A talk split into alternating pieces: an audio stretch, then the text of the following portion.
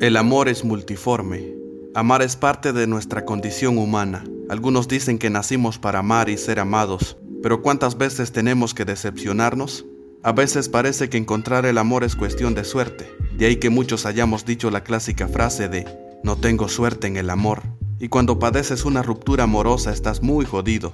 Pero ¿cuántas formas de amar pueden existir? Fyodor Dostoyevsky dice que amar de verdad solo es posible con y a través del sufrimiento. Qué duro. En las relaciones siempre hay altos y bajos, y la mayoría no acaban bien ni juntos, y los menos afortunados caen sin siquiera haber empezado, víctimas de un rechazo al que hemos llamado la friendzone. Y duele la friendzone, ¿sí o no? No lo niegues. Estas veces en las que el amor no es correspondido uno se siente terrible, y esas otras veces en las que te aceptan pero no te aman de verdad quizás son peores. Es una manera de morir, como la psicóloga Ana Fernández González en su artículo sobre este tema menciona.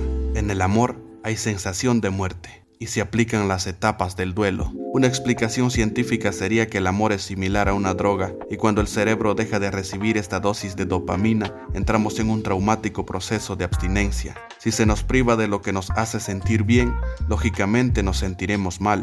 Pero hay dos posturas en este asunto, la persona desilusionada y la persona que desilusiona. No sé si lo habían pensado, pero es un asunto que va más allá de canciones sad y de libros con nombres como El arte de desamar. Es un tema demasiado amplio para un video tan corto.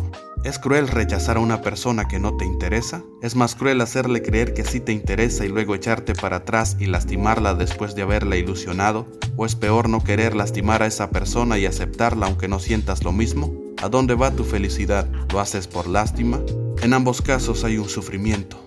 En algún momento todos queremos ser duros de corazón y otros se pierden a sí mismos por ese sendero. Yo he aprovechado esa situación como Rafael Lechowski, donde me duele e inspira, pero el desamor no deja de doler ni haciendo mil poemas, esas cosas lastiman más. Preferiría mil veces que me rechacen a que me engañen con un amor de mentira.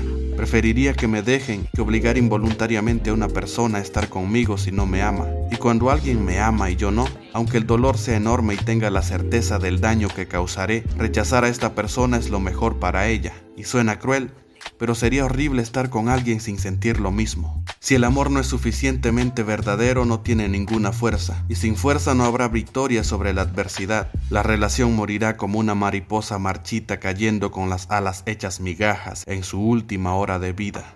Reflexionemos un poco, debemos estar seguros de que lo que sentimos es un amor auténtico, no dependencia, obsesión o simple enamoramiento. También hay casos en los que una decepción nos transforma en lo que nos lastimó y seguimos la cadena miserablemente porque creemos que todas las personas son iguales y merecen sufrir.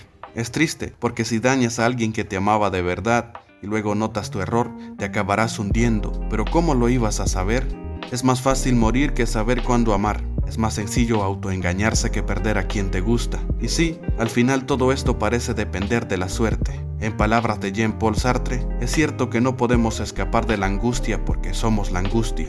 No queda de otra. Casi siempre aprendemos a la mala, y la mala puede ser más de una decepción amorosa. Todos tenemos defectos, y muchos no los dejamos ver hasta que salen por sí solos. ¿Cómo vamos a saber quién nos ama?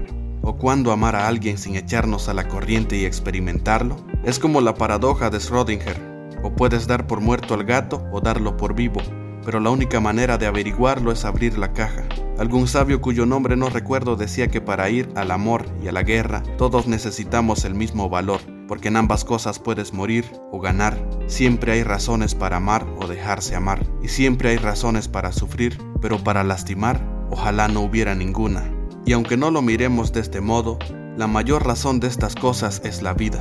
Seamos honestos, maduros, despiertos y no tratemos de resistir los sentimientos, somos humanos, incluso siendo frío y poco simpático siempre hay calidez en nuestros corazones. Perdón si te rompí el corazón, te perdono por romperme el corazón, o jódete y ya. Hay más personas en el mundo y la vida es corta, pero vivirla solo sin intentarlo, eso sí es triste.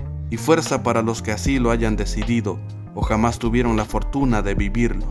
Hagamos el amor y no la guerra, pero que se joda quien lastimó sin razón. La vida sigue y si vas a romper un corazón, explica por qué primero. Ten empatía.